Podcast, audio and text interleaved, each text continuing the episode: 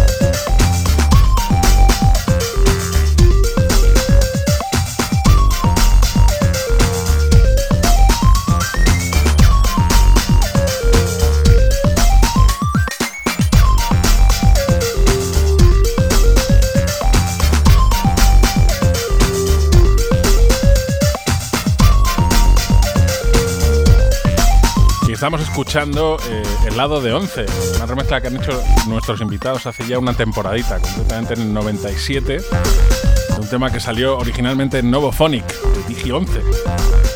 Recuerdo, mucho, que por cierto están ahora, parece ser, eh, subiendo memorias a internet, muy interesante, si, queréis conocer la historia de la música de baile española. Y esto es para daros paso a nuestros invitados, los grandes y legendarios Jazzing Club. Hola.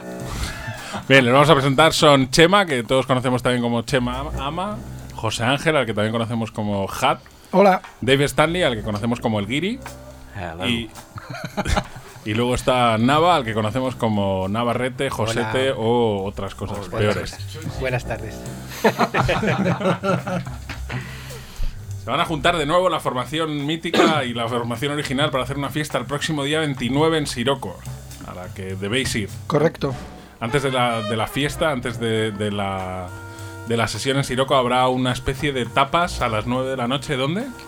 Pues estaremos en un bar de unos amigos que se llama La Mentira, allí en la calle de la Estrella, número 5. Al lado de la Plaza de los Cines Luna, lo que todos conocemos como la Plaza de los Cines Luna. Efectivamente, aquí en Madrid, obviamente. Y hemos quedado ahí para tapear y ver eh, el arte que nos trajo nuestro gran colega Dave Stanley desde Inglaterra a la imagen de Jazzing Club. Venga, os vamos a aprovechar y empezamos ya la entrevista. ¿Cómo, cómo surgió Jazzing Club? Exactamente, ¿en qué, en qué punto estabais cada uno? Resumido. y cómo, cómo se os ocurrió eh, organizaros como colectivo de jockeys y empezar a hacer ruido, fiestas, pinchar. Pues, hombre, ya- hay, a mí hay varias vers- versiones. la- hay, hay varias versiones, pero la verdadera es la mía. ¿Sabes? O sea,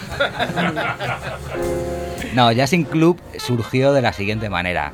Eh, tras unos años sin vernos Nava y yo, Nava pasó por una tienda en la que yo trabajaba, en la calle Sandoval, una tienda de discos, una mañana, que él iba a pintar allí cerca, porque Nava siempre ha sido un pintor en potencia. Y entonces, pues nada, empezamos a escuchar música juntos en la tienda y un verano se fue de vacaciones con otro colega del barrio, porque Nava y yo somos del mismo barrio, ¿De qué barrio? de Ah, San Ignacio, San Ignacio de Loyola, San Iñaki también conocido. Y nada, pues Nava se fue con Julián a, recorrer media Europa y vinieron con una bolsa del sello Acid Jazz que me trajeron de regalo y con unos vinilos. A raíz de ahí empezamos ya a pinchar, a juntarnos, Julián se fue, vino Mike Molina, que Mike Molina también se fue, también conocido como Mikey. Y luego posteriormente eh, nos encontramos con los dos capos del Jazzing Club, porque José y yo somos como los numerarios, que son que son Dave Stanley y DJ Jab. Las estrellas. Las estrellas. ¿Y erais jockeys todos antes de juntaros? ¿O os hicisteis jockeys porque os gustaba la música y decidisteis eh, extender el mensaje de la parroquia? Nava y yo éramos de jockeys. Sí, ya habíamos pinchado en, la, en nuestra más tierna infancia. Veníamos de, vamos, veníamos de pinchar, pues concretamente desde el 82. Ya estábamos pinchando. O sea, empezasteis con Naranjito. ¿Y, y, y José, tú eras de jockey, José Ángel? Yo lo que pasa que como solo me gastaba el dinero en discos, pues me enteré que si los ponías te invitaban a copas, entonces por eso decidí empezar a poner discos. ¿Y tú, Dave? Yo, no, no. Yo hice un trato con, con, con, eh, con Jazzing Club. Porque un día se presentó Julián a mi casa en Aluche. Eh, yo no conocía a nadie de ellos. Y llamaba a la puerta y me dijo, oye, que tú eres, sabemos que has llegado de Londres y, queremos que, dice, o por lo menos, seas nuestro diseñador para el, el fanzine Petén. Y en ese momento yo estaba muy sorprendido, no sabía nada de ellos. Y les dijo, pues vale, pues guay, que, que no hace falta, yo no quiero dinero, lo que quiero hacer es pinchar.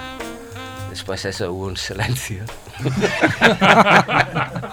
y dijo algo, pues lo voy a consultar con mis socios. Y el caso es que le dejamos pinchar de una fiesta en Speakeasy. No, antes de Speakeasy, Antes. de hecho era en Atocha, en la, en la calle Atocha. No, me acuerdo. Multidirection. Justo después, No. una noche de Got, Got, eh, de Got, gótico, música gótica, ¿no? Sí. Pinchamos justo después. Había una sesión gótica y luego pinchamos nosotros. Living Club Sí, Experience. que es un sitio que ahora hay una iglesia Evangelista. evangelista. Sí, ese, es- ese es el camino que ha llevado Madrid en los últimos años. Familia unida, ¿eh? Esa, Esa, esa, esa. esa. Adiós al dolor. Pues las, pues la verdad es que el local, que era muy guapo, tenía un escenario muy chulo, estaba pintado a todas las paredes por un colectivo de, de rappers, por los Latino Boys, que eran el Z y gente del sur de Madrid. Wow. Y era guapísimo porque era una selva y salían los animales y los, y los dibujos, ¿no? Las personas salían de la sel como de la selva, era, era muy guapo. Predominaba el verde, por cierto. Era un antiguo cine, ¿no?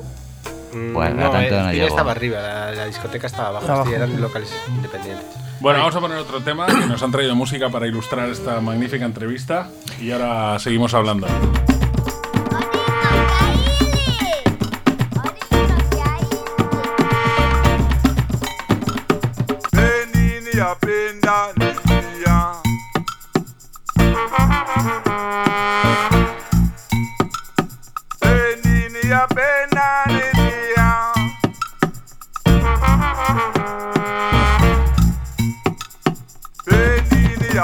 Indonesia. Yushimu Ashia Laila.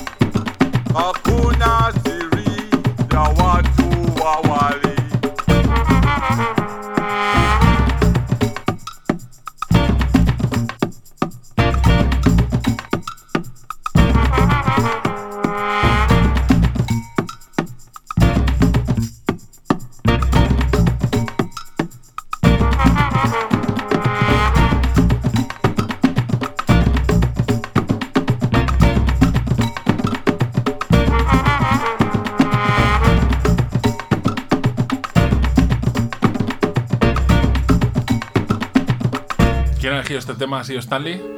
Eh, sí. Preséntalo. Sí, sí, sí. Ese es Waracre Hill Sounds.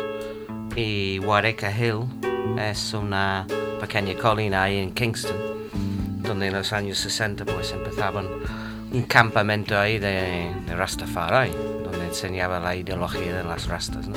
Llama. Pero este grupo es ah, de... Yo creo que es un tío que es trombonista, de hecho. y es nuevo. Tiene también esa... Obviamente es roots reggae, pero tiene un toquecito ahí casi latino. Está muy bien, está muy bien. Hace como un año salió. así. Sí, sí, sí. Bueno, seguimos. Entonces, estáis ya constituidos como colectivo de jockeys dentro de lo impreciso que es estar constituido como colectivo de jockeys. Y empezáis a hacer cosas. ¿Y esas cosas qué son? Bueno, básicamente lo primero que empezamos a hacer es a pinchar. Iba a decir fiestas. Bueno, fiestas tampoco eran tantas fiestas porque pinchábamos para nosotros. Bueno, hombre, pero, pero había también gente que venía, ¿no? Eran cinco o seis, pero siempre venían los mismos. Tú eras de los La mayoría eran Sí. DJs, yo creo. Sí. La pri- las primeras fiestas, José Ángel era de los primeros que venía. Y él Sí. sabe que había veces que nos juntábamos 12 personas. ¿Cómo se llamaba el sitio este en Orense que era un after hour y el Racha, ¿no? Racha. Sí, el Racha. ¿Pincháis en el racha? Sí. Sí, los sábados por la noche, a primera hora. Pero yo tengo Los que miércoles, los yo tengo que miércoles. contar una anécdota que es muy bonita. Eh, no sé cómo llegó a las manos de un colega mío un flyer, que fue el primer flyer que hicisteis vosotros, Pedro, Pedro, fue Pedro Jamaica, Yo sí sé cómo llegó, se lo dimos a la salida de un concierto De un concierto. de Ronnie Jordan. y de repente me llama y me dice, oye tío, yo he encontrado a una peña que me ha dado esto y me lo leyó literalmente y ponía ya no sé qué tal y un domicilio. El mío, Y era la casa de Chema. Y cogí el teléfono y llamé, ¿te acuerdas? perfectamente. Sí, sí, sí, sí. Y entonces él me dijo, hostia, pues yo trabajo en una tienda en la calle Sandoval, pues pásate y nos conocemos personalmente. Y hasta hoy. Así era la vida sin WhatsApp.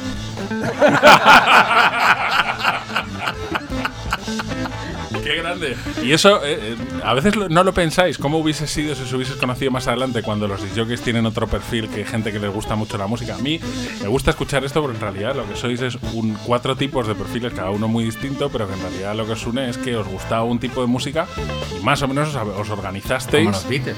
Como los Beatles. Os organizasteis para, para intentar hacer cosas con esa música. Y ahora da la sensación que los DJs surgen de otra manera. A lo mejor van a hacer un curso de DJ. o- No sé, no sabemos cómo surgen los DJs, pero sí que me parece interesante. ¿Notáis una gran diferencia entre los DJs de ahora? Y no hablo de los DJs de ahora que tienen 40 años. Los DJs de ahora, la gente que empieza, los jovencitos. ¿Y cómo funcionabais vosotros cuando empezasteis? Bueno, no, no sabría decirte, la verdad es que tampoco sé muy bien cómo empiezan los DJs de ahora, pero me imagino que empezarán pues como todos, comprando música, teniendo música y teniendo ganas de compartir esa música con otra gente. Lo- Eso supongo que es lo básico, ¿no? Yo creo que eso ha sido lo básico siempre, pero tengo dudas de que ahora sea así. Yo, pero lo que pasa es que esto yo os estoy preguntando a vosotros. A mí mi sensación es que tiene mucha potencia el, el- el medio más que el mensaje. Es decir, tienen los cacharros, empiezan a manejarlos, empiezan a poder hacer cosas con ellos y luego empiezan a interesarse en qué le ponen a los cacharros y tal. Eso, por lo menos, también es un poco la sensación distorsionada, desde luego, que te, que te llevas viendo algunas cosas en, en internet. Yo en mi caso, Borja, cuando tú eres coleccionista, pues tenéis pasión. ¿no? Y esa pasión al final, después comprar tanto música, lo que quieres hacer es compartir. Entonces, a raíz es, como el vie- viejo escuela ¿no? de los DJs, que empiezas así, realmente, coleccionando, coleccionando, y al final tienes que pinchar. Ah, no sé, hoy en día yo nunca me he planteado ser DJ, ¿no? En principio era co- coleccionar y nada más. Yo fui DJ cuando empecé a pinchar, verdaderamente yo iba a un garito y me decían, mira, aquí se pone esta música hasta esta hora. A partir de esta hora se pone este otro tipo de música y luego se pone este otro tipo de música. Con la, Los con la discos, del local, además. obviamente, Claro. los discos eran del local, los pagaba el local. Y llegaban los maleteros al local, a primera hora te dejaban un taco de discos y se sentaban ahí, tú los escuchabas. Bueno, yo no, yo los escuchaba la jefa de cabina, yo estaba ahí al lado, pues a ver si había alguna chica guapa. Y nada, los escuchaban, los elegían cuatro o cinco, los que fuesen, los pagaba el jefe o, los- o el taquillero y se acababa. Entonces, eso vale, era ser disjockey, pero yo empecé a ser disjockey verdaderamente cuando me junté con Nava y lo que empezamos a pinchar fue los discos de casa, los discos que escuchábamos en casa, los discos de nuestra colección. Eso fue verdaderamente lo que hizo surgir Jazzing Club. Qué el grande. otro tipo de DJ no, que... no empezáis como luceros, algo así. Luceros. Sí, empezamos, luces, eh, ¿no? sí, empezamos poniendo primero las luces mm, Ah, y sí. haciendo nuestras pruebas de, en una cosa, en la sesión de ambiente que se llamaba y la sesión de lentas, ¿no? Que se bailaban lentas a, Qué grande. en mitad de la sesión. y luego ya nos daban, nos daban nuestros minutillos en la sesión Qué principal. Estrella. Qué grande. Yo hay una anécdota que siempre cuento y ahora os robo un momento de protagonismo, pero que es que cuando yo empezaba a pinchar un poco más y tal y salía de casa con los discos en una maleta, mi madre siempre me decía, Borja, ¿dónde vas? No, voy a pinchar y llegaré a tal hora y tal. ¿Y te vas con los discos tuyos? Úsalos de allí que se te van a romper los tuyos. Eso es una madre. y eso me lo decía y era muy grande. Razón tenía, ¿eh? Pero no utilizaba ningún adjetivo. No, no, no. Bueno, entonces empezasteis a pinchar, organizasteis algunas, algunas fiestas, empezasteis Eh, a coger cierto peso, no sé si alguien os ayudó, pero empezasteis a salir en publicaciones, incluso a veces en, en periódicos. Bueno, tuvimos unos amigos ahí, Rafa, Rafa Rodríguez y Sara, Sara Saez, sí. que nos Tiene mucho en, el mundo. No, y funcionó el boca a boca, ¿eh? Sí. Porque las fiestas al principio no había ni Cristo y luego ya se A mí cuando lo pienso ahora, que éramos co- un colectivo de cuatro personas, es, fue pro- problemático. I mean, hoy en día es casi imposible para pagar. eh, cuatro. Yo creo, la verdad, que es que lo que pasó, más aparte del apoyo de Rafa y Sara, que es indudable, ¿no? Lo que verdaderamente pasó es que hicimos algo que todavía no se había hecho aquí. Claro, es lo que iba a decir, que Sí, la música que terreno. pinchabais no sonaba en los sitios de Madrid, ¿no? Sí. Prácticamente no sonaba en Lo los sitios. Era porque el camino estaba por hacer. Entonces, eh, era lo, bueno que teníamos, que estábamos solos y podíamos ir hacia donde quisiéramos. De hecho, en toda España había hubo como cuatro focos simultáneos más o menos en el tiempo. Estaba en Barcelona una gente que se llamaba Producciones Animadas, Ujú. en San Sebastián Sirope, los de Novophonic, Sí, tema con el que hemos empezado. Pero Sí. Zorra estaba con producciones. Pero ya estaba con. I mean, yo me acuerdo cuando yo vivía en Barcelona antes de ir a Madrid, pues ya conocía. Sí, pero como Sí, pero colectivo, como organ- Tyron Willis también. colectivo organizado, no estaban Sirope, eh, Producciones Animadas, nosotros en Madrid y La Voz en Off en Sevilla. Eso es lo que había. Ah, y Back Culture, que eran Jesús San- Bombín, Javi Bayo, en Gigi Santander. V y Afro en Santander. Entonces era como, en el fondo estaban estos tres colectivos en el norte, nosotros en el centro y unos en el sur. Y esto es lo que había de acid jazz, porque verdaderamente nosotros empezamos con la corriente del acid jazz. Pero pinchabas también originales, red grooves anteriores, cosas funk y soul. O sea, no era solo acid jazz, ¿no? No, no, No. por supuesto. Jazz. José tenía una tradición de jazz muy grande. Era, lo recuerdo desde jóvenes él comprando discos de jazz siempre, ¿no? Ahí, desde, ya Y- desde joven el rarito. Y yo de aquellas, yo de aquellas era residente en Siroco. ¿Sientes que vivías allí? O? Sí, me quedaba a dormir, tenía un Porque en pijama. aquella, yo no sé si os acordáis, pero en aquella lo de DJ residente es una expresión que llegó más tarde, yo creo. ¿no? Yo creo que hablar de DJ residente fue una Sí. cosa relativamente novedosa. luego, Porque no Bueno. invitaban a nadie. Ni yo era el que estaba. Y Claro. Todos eran residentes. Sí. Todos Bueno, eran de residentes, claro. De hecho, lo ra- la- el hecho de traer a una persona a pinchar que no fuese el habitual era un poco un. Era como casi un compromiso, ¿eh? No, es que a ver si me vas a romper la invitaban a cabina. nosotros, pues a lo mejor hasta no te dejaban, ¿no? A veces ¿sabes?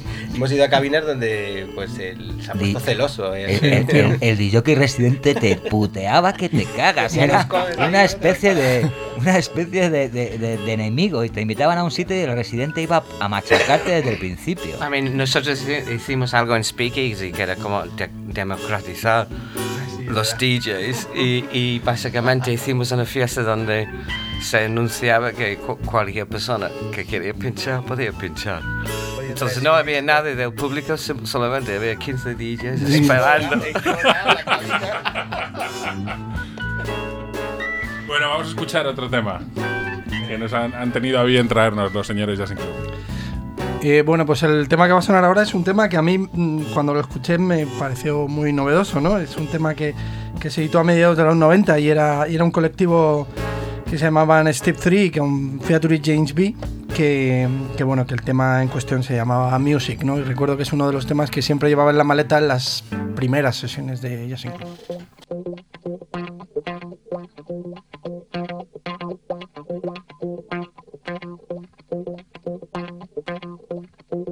I think music is an instrument. It can create the initial thought patterns that can change the thinking of people. The music.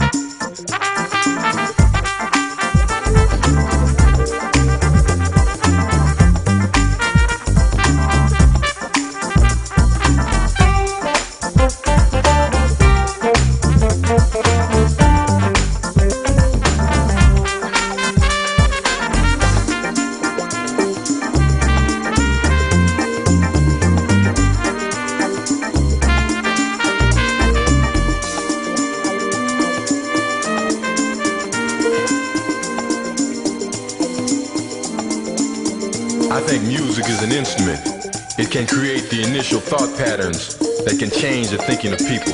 The music.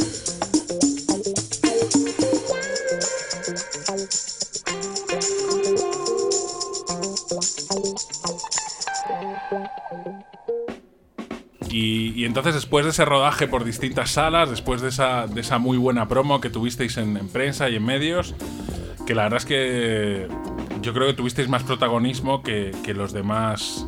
Sea, ahora mismo la escena musical parece que tiene más, más peso en Barcelona, pero en ese momento yo creo que vosotros fuisteis los que capitaneasteis el movimiento y os llevaban a pinchar a sitios. No estoy de acuerdo contigo. ¿No? Nosotros, la verdad es que, hombre, la suerte de estar en Madrid es que en Madrid es el centro. es- Madrid es importante porque está la sede del gobierno, ¿no? Tampoco es por otra cosa. Pero nos costó mucho salir en Rock de Luz, por ejemplo, Claro. revista de Barcelona. Claro, no, nos no. costó mucho salir en Mondo Sonoro.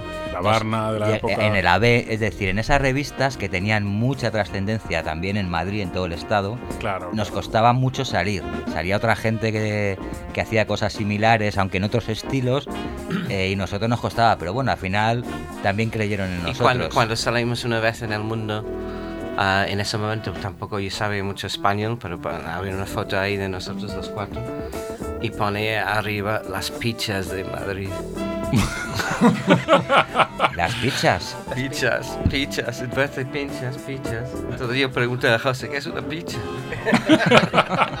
Bueno, el caso es que yo, yo sí que creo que los medios generalistas sí que estaban en Madrid y os apoyaron más, claro. Los, los de Barcelona ya sabemos es mucho más difícil entrar. Un mensaje para aquí, desde aquí a todos nuestros amigos de Barcelona, que ya está bien, ¿eh? Majos. Pero se os quiere, ¿eh? Pero se os quiere, se os quiere y se respeta. Bueno, entonces, eh, más o menos entonces es cuando empezasteis ya con lo del Katmandú a tener ahí una fiesta fija. El Yo ahí debo, debo confesar que yo era fan. El no sabemos. ¿Tú eras fan? sí, era muy fan, sí, claro. Ha Tam- puesto cara de no sentirlo, ¿eh? Lo de Kamandú fue curioso también. Estaba un día trabajando en Madhouse, que yo trabajaba allí, y llegó Santos Gascón primo de José Noguera, dueño de Calmando en aquella época, diciendo que quería su, su primo eh, hablar con, no- con nosotros para hacer ahí una fiesta, ¿no? Y entonces quedamos un día en ir allí a hablar con él. Fue un día que precisamente estuvimos pinchando en la Riviera, en, la, en el post de un concierto, no recuerdo si era Freak Out, Freak Out Project o Freak, Freak Power, ¿no? O Freak, Freak Power. Power. Freak Power. Freak Power. Power, que Sí. tuvieron un tema, Y justo estando en el concierto, eh, llegó mi hermano diciéndome que se había muerto mi abuelo eh, de Santander y que nos íbamos para allá. Y entonces fue una noche muy rara. Concierto, eh, le dije a mi hermano, vámonos para allá, pero déjame primero que vaya, que tengo una reunión con un tío en un bar. Fuimos, hablé con José Noguera y luego ya fui a casa, recogimos a mi Nos chica y nos fuimos de... Jueves, creo. Oye, ¿y Nos qué- ofreció dos jueves al mes. Eso. Dos jueves al Y mes. perdonad un segundo, ¿y qué día fue el que apareció Eddie, Pil- Eddie Piller, el del sello Acid Jazz, que estaba en Madrid, que estuvimos con él allí? ¿os Sí, estuvo haciendo Estuvo promo con la gente de... ¿Era ese día? o- No, era más tarde. Lo trajo Distri Music. Lo trajo Distri Music a hacer promo a Madrid. Y estuvimos echando unas partiditas en el futbolín del Kathmandú, que había futbolín en el Kathmandú, con el Eddie Piller, sí. Qué grande. ¿Y qué tal? ¿Qué, qué recuerdos tenéis de esa época en Kathmandu? Fue bastante tiempo, ¿no? Fueron unos años, yo creo. Sí, Bueno, lo los... bueno es que empezamos ahí un jueves y dentro de muy poco ya nos ofrecieron un Fin de semana, viernes ¿no? y un sábado.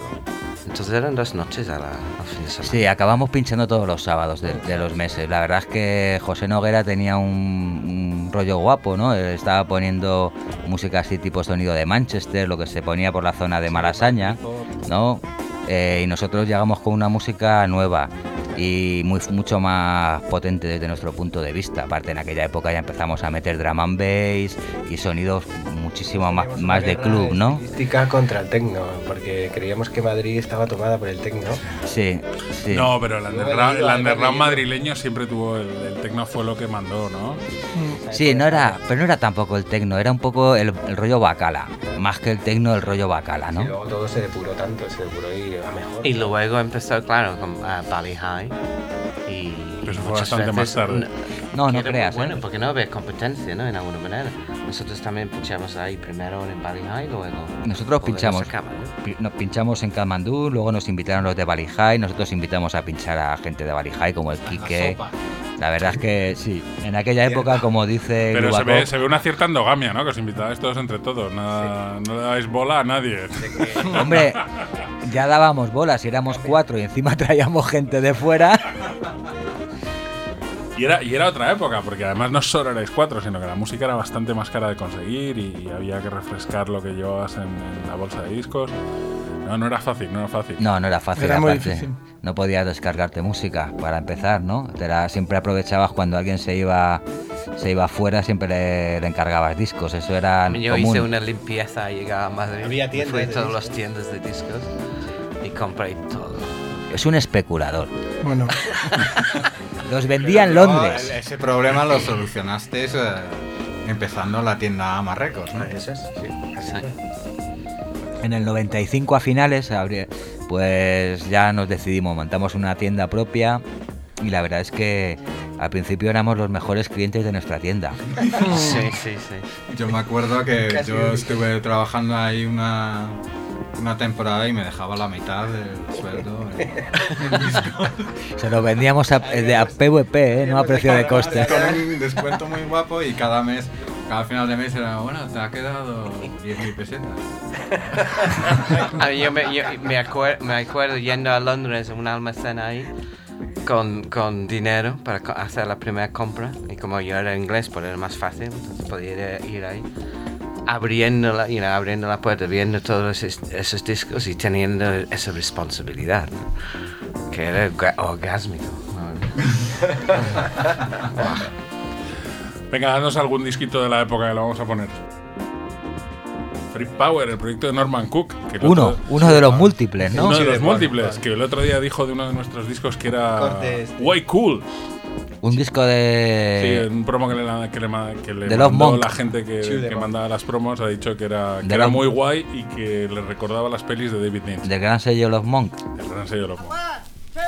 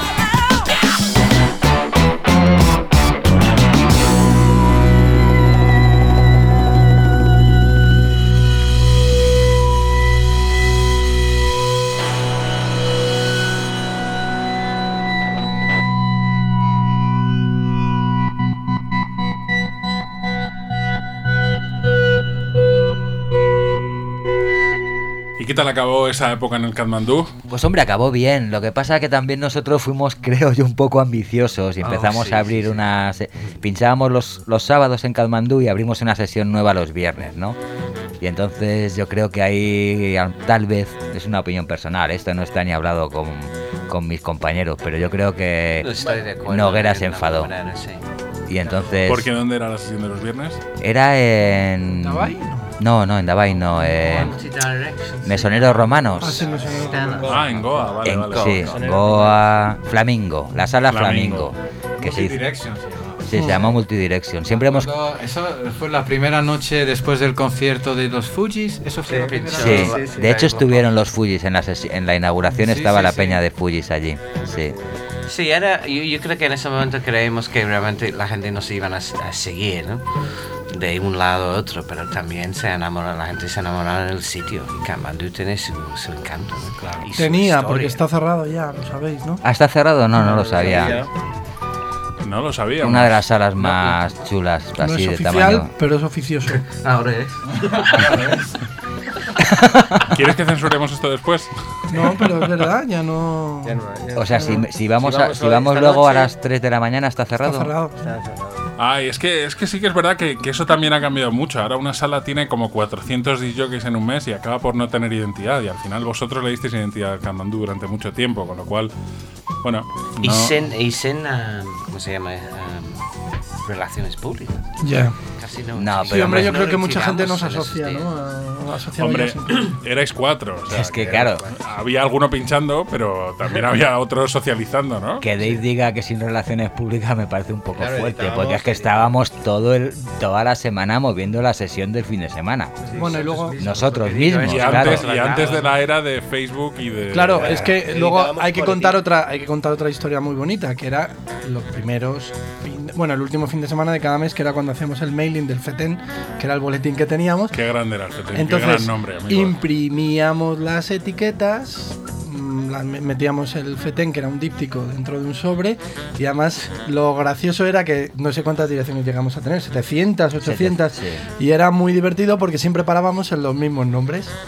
Era cuando aparecía, bueno, un nombre ficticio, ¿no? Pero cuando aparecía Antonio González Pérez, ¡eh! Antonio González Pérez, le tengo. Y luego era Marta López Segura.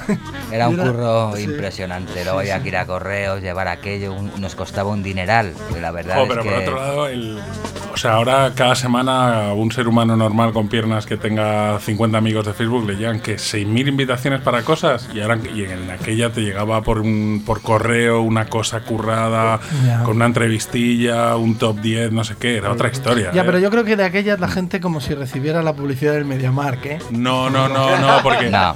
no. porque era no, no, no. Yo recibía unas cuantas cosas distintas y el fetén te lo leías. Lo otro era un flyer que te gustaba El más fetén, o menos. el lo fetén, la verdad, el diseño, cuando lo, lo estoy mirando, porque tenemos que hacer, vamos a hacer una po- poco de un- una expedición, ¿no? Y pone algunas muestras ahí, casi, es, eh, casi no se puede leer. Hay demasiado diseño.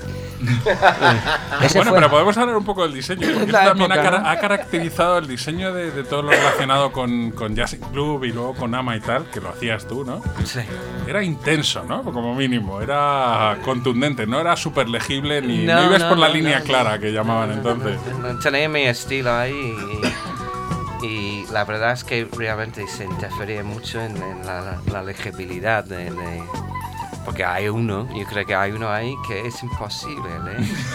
Pero también era dos colores, dos colores, ¿eh? Tuvimos, Sí, so- sí, no- sí. Hacíamos dos tintas. ¿no? entonces era duotono, que es muy complejo en el proceso de imprimir y manejar dos colores. Y esto se- lo hicimos en dos disquetes. De un mega cada disquete, uno. ¿qué, qué es un disquete? No, de 3.50, ¿no? O de 3 y Y medio, al ¿no? final llegaba una cosa que se llama Psycho- PsyQuest, que era 70 megas, ¿no?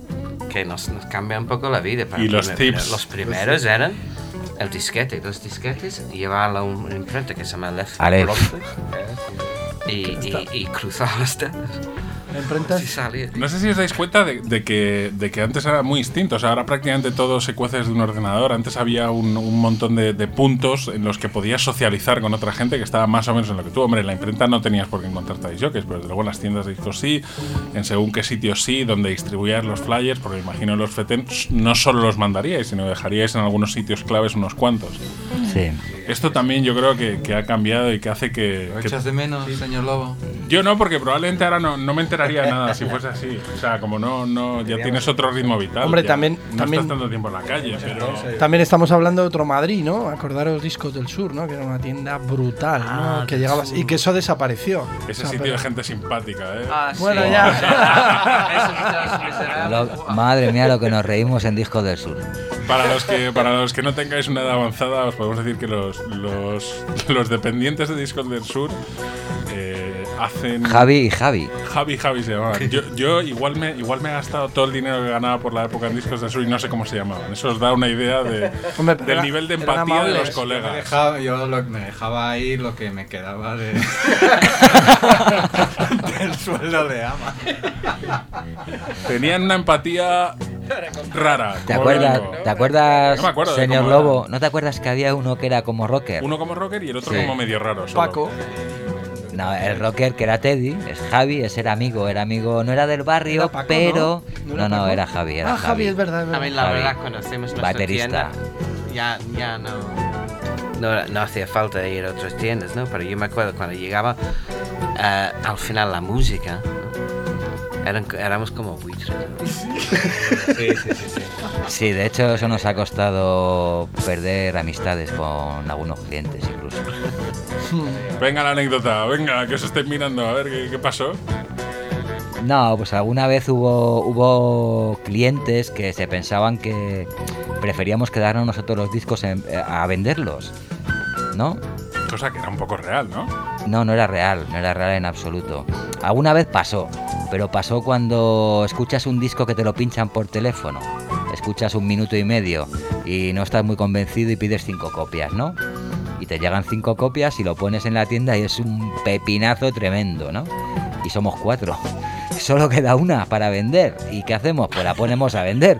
Pero es que claro, eh, de los cuatro, alguno ha avisado a algún amigo o amiga, ¿no? De que mira qué discazo que ha venido, guárdamelo. Y claro, pues no puedes guardar para cuatro personas una copia, ¿no? Porque luego no se ponen de acuerdo, no, no se la dejan y esas cosas. Hombre, luego hubo apuestas, ¿no? Acordaros que apostamos por Ananda Sankar, el Street of Calcutta, que trajimos un mogollón de, Mogollón. de copias y se vendieron un mogollón de copias. No, y luego no pudimos reponerlo, teníamos que haber traído muchas más. Un white label con sí, las calles de Calcuta Sí. y, otro corte no me acuerdo cuál era. No, pero bueno, más o menos el material salía. Yo me acuerdo que la cagué también en un pedido, que pedí un pedido doble, pedí 10 copias y llegaron 20. Vendí las 20. La de Natural Fox, ¿no? Mira. Más o menos entraba la gente ahí y sí, venían un poco eso. ¿Qué, qué me llevo? No, no, eso es una cosa muy grande. Yo que fui cliente. Dancing Drums. Dancing Dancing drums. Drums. Dancing Drums. Yo que fui cliente mucho tiempo, también ibas en parte a que te dijesen que había. Tú no tenías los datos que tenía la gente, que en este caso vosotros, que estáis cerca de las distribuidoras y de los que sacaban los discos. Claro, era. Ahora, ahora es igual, lo que pasa es que es mucho más limitado. Tú entras a la tienda, a una tienda digital y tienes sus recomendaciones, pero es absolutamente impersonal. A mí, si iba a la tienda y me veían Chema o me veían Ava, me ofrecían lo que pensaban que me iba a gustar, no me ofrecían todo lo que había en la tienda. Y harían- Efectivamente. Y harían lo mismo con todo el mundo. Mi, anécdota, mi anécdota ahí favorita es, es porque raramente yo estaba en la tienda y como era inglés pues me costaba mucho ¿no? en vender, etc. Y estuve ahí con Chema y Chema sale y me dice ponte ahí ponte encargado. ¿no? Vino alguien me dice, ¿tienes algo de José Feliciano? y le digo, pues creo que no. Viene Chema, Chema coge el cliente y lo lleva ahí, saca un CD, lo venda, bla, bla, bla. Y le pregunto, pero ¿tenemos algo de José Feliciano? Y me dice, no, ha dicho House Americano.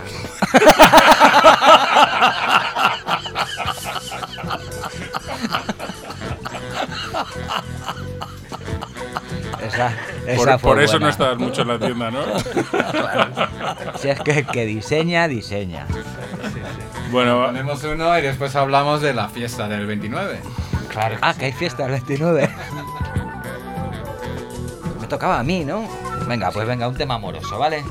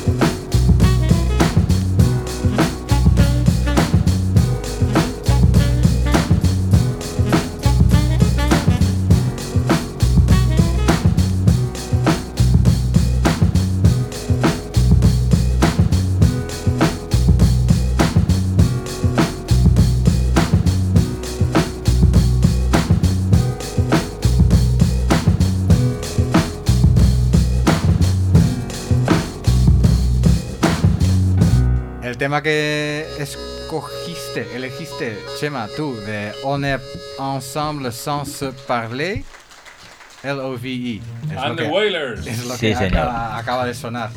Un tema muy bonito de United Future Organization, ahí con un rap súper suave y un tema pues amoroso, ¿no? En el fondo siempre hemos sido gente que hemos dado mucho amor.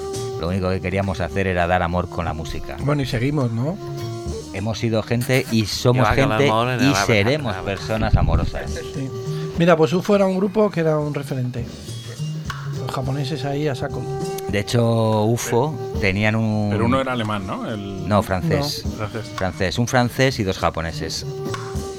Y nosotros nos han influenciado mucho. De hecho, tenían una recopilación, ¿no? una compilación que se llamaba Multidirection y nosotros pusimos el nombre de Multidirection a una sesión. Y también había un, un logo que, se- que ponía Jazzing Club en los primeros discos de UFO, editados con un sello, yo creo que era un sello japonés, cero, ¿no? Cero, ¿No, no era alemán? cero con Z, antes de que sacasen con, con Talking Loud. Claro, es que estamos hablando de una época que la información llegaba con cuentagotas. Sí, yo ya ni me acuerdo. No, y luego aparte en, en aquella época había discos que, se- que los sacaban distintos sellos en distintos países, porque Y- todavía merecía la pena. Y con distintas portadas, Sí, sí, cambiaban sí. las ediciones, Temas a veces extras. había efectivamente temas extras y te tenías que comprar el disco alemán, el disco japonés, el disco español, no español, no, en España no, No, se España editaban. I es, es verdad. Una velada tuvi- crítica. Tuvimos una relación también especial ahí con, con Talking Loud. Sí, muy Porque cuando especial. tuvimos la tienda, pues recibimos muchas promos ahí de. Entonces ahí sí estuvimos a... Hombre, teníamos a nuestro hombre Ben Wilkos en Talking Loud. Nos Sí. trataba, pero también teníamos a nuestro hombre eh, Ross Allen en, en Circus, ¿no? En Dorado. Ross Allen era dorado. Dorado. Teníamos Circus era... Era de Ben, Ben. Sí, era de Ben, es verdad. El caso es que teníamos hombres concretos en sellos discográficos concretos. Y era muy fuerte porque nos llegaban los white label, ¿no? Lo- las etiquetas blancas antes de que saliesen al mercado nos mandaban, sí, nos mandaban los discos, ¿no? Oh, qué ilusión hacía eso, que eh, tener los discos antes de los demás. Pero- Lo tontos que somos los DJs. No es que los tuvieses antes de los demás, es que los tenías antes de que saliesen a la venta y entonces los estabas pinchando y veías la respuesta de la gente, ¿no? Esa era la Para idea. eso se hacían, para claro. eso se hacían. Entonces tú ponías un disco que te gustaba mucho y veías que no le gustaba a nadie, bueno, pues traías un par de copias para no defraudar al, al vendedor, ¿no? Al que te lo vendía. Pero como fuese un éxito en la pista, pues ya estabas diciéndole a todos los DJs que mira lo que tenemos, mira lo que vamos a tener en 15 días. ¿No? Era un test pressing, ¿no? Un test antes de, pre- de prensar el disco. Era un mensaje para testar. Y es raro porque no, siempre trajisteis novedades, ¿no? Nunca apostasteis por, por traer discos de coleccionista de segunda mano y tenerlos en la tienda, salvo algunas cosillas, pero yo no recuerdo... No, coleccionismo en plan segunda mano no, pero sí es verdad que traíamos reediciones, Reediciones, sí. reediciones de clásicos, ¿no? Que se reeditaban en el ¿Y qué- momento. ¿Qué, opináis de este momento? Porque yo creo que nunca se ha reeditado tanto como ahora, ¿verdad? No sé, a lo mejor es una sensación mía, pero hay constantemente reediciones de discos muy buscados en, en tiradas cortas que a veces en, en cuestión de días se venden y, y unos días más tarde ya cuestan como el doble del precio porque salieron en internet. ¿Qué opináis de todo eso? De, Pues de- Sigue, sigue costando realmente los originales, sigue eh, hay mercado ahí, ¿no? Aunque, Hombre, los originales, aunque claro realmente sí es cierto que me imagino que, por ejemplo, entre yo y José Ángel, el dinero que hemos gastado en discos no ha sido exactamente rentable ahora cuando se han reeditado casi todo. ¿no? Bueno, depende, ¿eh? Yo tengo discos que he comprado que son están siempre en mi maleta y son muy buenas inversiones. O sea, lo que sí es verdad que hay otro circuito, ahora hay un circuito de, ediciones que se editan, yo creo que han aplicado eh, eh, técnicas de marketing, ¿no? Que están editando discos con, con ediciones muy limitadas, lo que también es verdad que es otro circuito. O sea, hay, a ver, yo vengo del circuito coleccionista y sí que es verdad que las reediciones de Jazzman no se pinchan nunca en el circuito de coleccionismo, bestia. Pero si hay otro circuito que te saca Jazzman, te reedita, por ejemplo, Your Smart y a los dos días, que es lo que dices tú, o las ediciones que editan para el Record Story Day, ¿no? Que son cosas que... Pero yo no sé realmente si eso se va a perpetuar, no sé. Hombre, lo que No, sí- no, no, yo, yo os pregunto por, por qué pensáis de eso. A mí me resulta extraño. Y tengo muy clara la diferencia entre un coleccionista y uno que no. Al final, el tema, cuando lo pinchas, suena exactamente igual, sea el original, sea la reedición o, desgraciadamente, sea un, un bootleg. Suena igual y, y el efecto en la pista es el mismo. Otra cosa es que en la pista estén otros coleccionistas mirando, que entonces igual no lo bailan. Ah, que lo has puesto en recopilatorio, pero esa, esa es otra discusión. Yo lo que os hablo es de esto, de, de qué pasa ¿Qué, qué- qué opináis de esto? Que hay como muchísima información y se reeditan incluso discos que probablemente no se hubiesen reeditado jamás hace, hace algún tiempo. porque A mí me parece bien que se reedite la música. Sí. Y ¿No resulta extraño? bien- ¿No os parece que le quita un poco de espacio a lo nuevo? Porque al final dices, joder, qué No. bien, vamos a. ¿No? No, Sí, yo no. creo que son circuitos diferentes también, ¿eh? Yo tampoco creo que sean circuitos diferentes. ¿No? Lo nuevo y lo viejo, si te gusta la música, no es como cuando te dicen, ¿a ti, ¿a ti qué, te- qué qué música te gusta? Coño, pues la música buena, Claro. ¿sabes? No, pero, pero Borja Eh, se está refiriendo a que le quita música. espacio a la música nueva. No le quita espacio. Yo creo que no. Si hay un discazo, un disco que te gusta y es nuevo y te gusta habitualmente compras música antigua porque te gusta más lo que ya se hizo hace 10, 15 o 40 años, como haya un disco nuevo que te guste, porque hay gente que suena, hay gente que hace música ahora y los escuchas y dices, pero esto de cuándo es del 75, pues no, pues es de ahora. Y aquí en, Madrid y en España tenemos buenos ejemplos. De hecho, creo recordar que en Love Monk se han editado álbumes de artistas o singles o maxi de artistas que dices, pero esto de cuándo es. ¿No? ¿De qué, cuándo salió esto? Pues salió en el 2012, coño, pues parece que salió en el, en el 84, yo qué sé. Ya. Para mí sigue siendo importante en el... eh, you know, hay temas que son fabulosos, etcétera, etcétera, y la gente pues paga mucho dinero por eso, pero también es el orden en que pones esa música. Lo que hemos hecho nosotros también, aunque somos cuatro pinchando un disco cada uno, hemos creado, creamos narrativas y vamos de viaje. Es decir, desde de la música latina, luego lo cambiamos, etcétera, etcétera. Entonces, Era muy bonito eso. Ahí estoy de acuerdo con Dave, aunque no tenga nada que ver con la pregunta que ha hecho el señor Lobo. ¿No? No, porque no tiene nada que ver. Absolutamente nada. Pero, pero yo siempre he concebido nuestras sesiones como un viaje. Un viaje eh, con la música como vehículo. ¿no? Y entonces vas por distintos sitios. Si son sensaciones, ¿no? Hay temas, tú pones un tema de, de techno, por ejemplo, un tema de Carl Craig, ¿no? Y, y eso te sugiere un tema de puro jazz. ¿Y por qué no, no? Pues es un viaje, no tiene nada que ver. Eclecticismo, Total, eclecticismo. Total. Soleado también lo defendemos. Oye, otra, otra pregunta eh, que no, no va con. No tiene ninguna segunda intención, pero no sé a qué nos puede conducir la respuesta. Eh, ¿Notáis que hay un relevo? ¿Notáis que hay, que hay gente que está haciendo lo que en, su día hicisteis vosotros? ¿Notáis que hay otros nuevos movimientos, otros nuevos colectivos, otra gente redescubriendo cosas, haciendo cosas nuevas o cosas antiguas? O, ¿qué, qué opináis de.? Porque. A ver, Yo creo que sí, Somos ¿eh? un poco Sí. mayores. o sea, tiene que venir alguien a Sí. pincharlo. ¿Cómo que has dicho?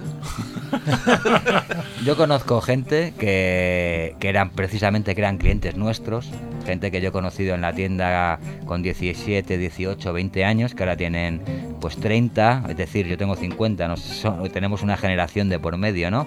Y que son chavales que están haciendo cosas distintas porque las están haciendo ahora en el No 2014 puede ser de otra pero manera. tienen una sintonía con lo que nosotros hacíamos hace 20 años ¿Y algunos ejemplos? pues mira, por ejemplo, vamos a ver, eh, como Sweet Cookies, no sé si los conocéis, Álvaro Popgun, gente que pincha Alex, Alex Fofoli, creo que se llama otro. Es que yo, yo les recuerdo más por el nombre y apellido, porque los tenía fichados en la tienda, ¿no? Y los sacas a veces se me pierden. Pero bueno, gente que hace, que te mezclan el rap con el soul, con el jazz, con la música electrónica y que hacen sesiones en las que fusionan muchos estilos y tienen un concepto muy similar. Además les gusta pinchar con vinilo, cosa que es muy de agradecer y son compradores de discos, ¿no? A mí esa gente me parece y como estos hay otros, Gente de bien, coño. como debe de ser. Ahí está, que se visten por los pies. Bueno, y el día, tre- el día 29 en Siroco, ¿qué, qué vais a hacer exactamente? Pues liar la parda, lo que Bien. hemos sabido hacer siempre. Oh, sí. ¿Cómo surgió? ¿Cómo surgió de repente la. Bueno, eh, era una invitación, ¿no? Por parte de Siroco, realmente. Sí, nos ¿no? llamó nos Juanjo, el ¿eh? programador de la sala, que ellos estaban celebrando su 25 aniversario, la sala Siroco, ¿no? Y que iban a hacer una serie de fiestas memorables para celebrar, iban a hacer 25 fiestas. Y entonces pensaron que una de las fiestas eh, debíamos de hacerla nosotros. Pues la verdad, nosotros ante un ofrecimiento tan generoso por su parte y, y es una sala en la que hemos pinchado varias veces y con la que hemos tenido una, una relación siempre positiva, pues ¿por qué no? Pues vamos a hacer la fiesta ahí y la verdad, pues mucha ilusión por, por las dos partes. Sí, ahora nos queda una semana de curro de aglutinar a todo el mundo que nos ha preguntado alguna vez a ver si os volvéis a juntar, a ver si os volvéis a juntar. Pero Vamos ¿Vais a abrir... sacar una, una edición especial del FETEN? No, pero mira, vamos a abrir, vamos a abrir eh, como una especie de corral eh, en una zona Plaza de Madrid donde vamos a ir metiendo a toda la gente para, para luego desde ahí llevarlos directamente al Siroco. Y No, es queremos una un broma. fetén especial. Decidimos no hacer un fetén especial, porque bueno, una cosa es lo que hacíamos nosotros eso hace 20 años, que editábamos el tríptico, fue díptico, fue tríptico, pero ¿qué sentido tiene ahora gastarte un dineral en hacer algo impreso? Pero si ya tenéis en internet todo lo que ha subido Dave, tenéis el- hemos hecho un Facebook, hemos hecho un Bueno, Facebook haced un chulísimo. haced un fetén especial en PDF, yo qué sé. Bueno, eso sí, mira, pues a lo mejor hacemos Sí, uno. porque perdimos el mailing, claro. Con las mudanzas. Bueno, pero si podríamos hacer algo, obviamente digital, pero en el fondo seguimos viviendo el presente. I mean, Somos gente en alguna manera presente. nuestro, nuestro esta vez es, es la oportunidad para, la- para que la gente viene ahí a tomar unas tapas con nosotros y que se ven ahí Oh, o sea, las la gente que va ahí, paredes. ahora es muy barato imprimir tiradas cortas. Y a la gente que, que, que vamos a ir, que vamos a ir, los, los tarados de soleado, nos dais un fetén al entrar, se nos va a caer una lagrimita. Lo que sí habrá son fetenes del, del, del pasado. Eso sí, nos sobran bastante. Si queréis. Bueno, Sí, yo, había- lo- y, yo no y tengo, alguien ¿eh? ha estado pacientemente guardándonos en, en su trastero. Sí.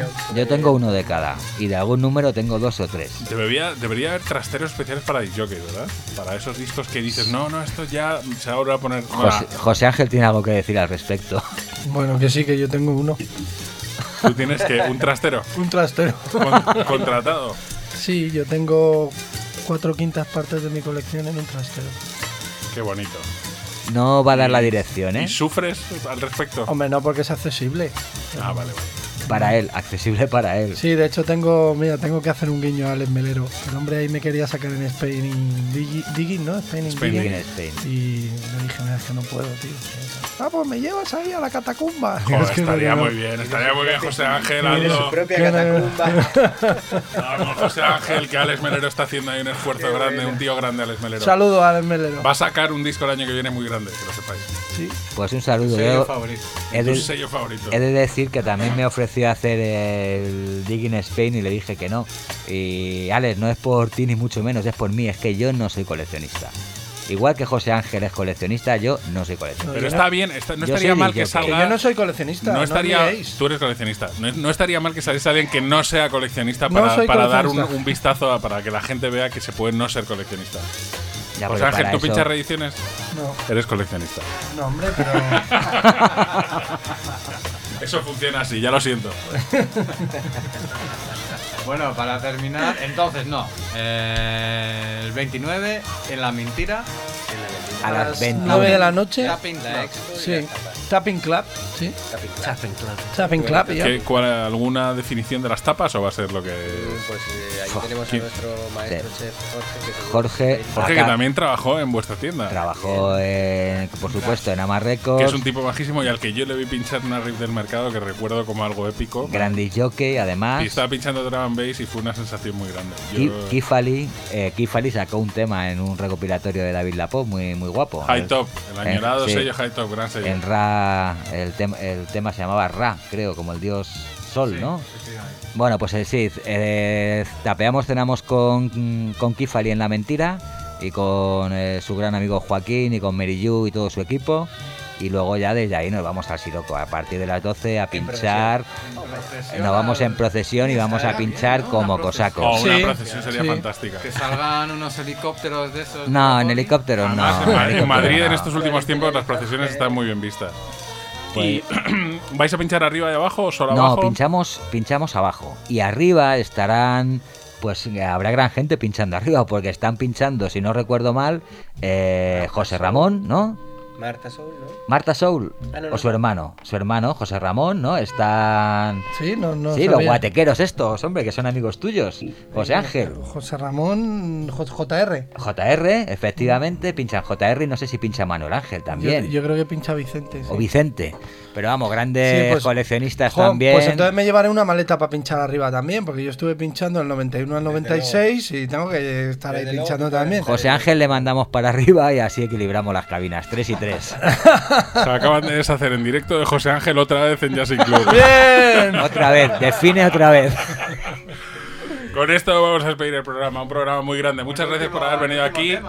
Ponednos un temita de, de Sí, despedida. pon el Coque Escobedo ahí, un poco de. Muchas gracias a de música vosotros. latino funk ahí de San Francisco. Música latina funk de San Francisco. Sí, de la zona del. del- Es una reedición, lo, lo estamos viendo que es una reedición. Bueno, no es una reedición.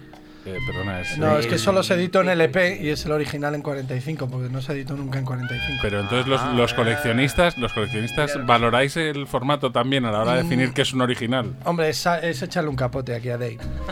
Vamos, que no, que es una reedición, Dave. ya te lo digo yo. No, No es coetáneo al. No es coetáneo al original, al álbum original. Pues ya está, ¿no? Pues muchas gracias por venir. Y. Muchas gracias por invitarnos. Y nos veremos el, el sábado. Si no nos vemos antes. Gracias. Hasta la semana que viene. Hasta luego. Adiós. Adiós. Te Esperamos.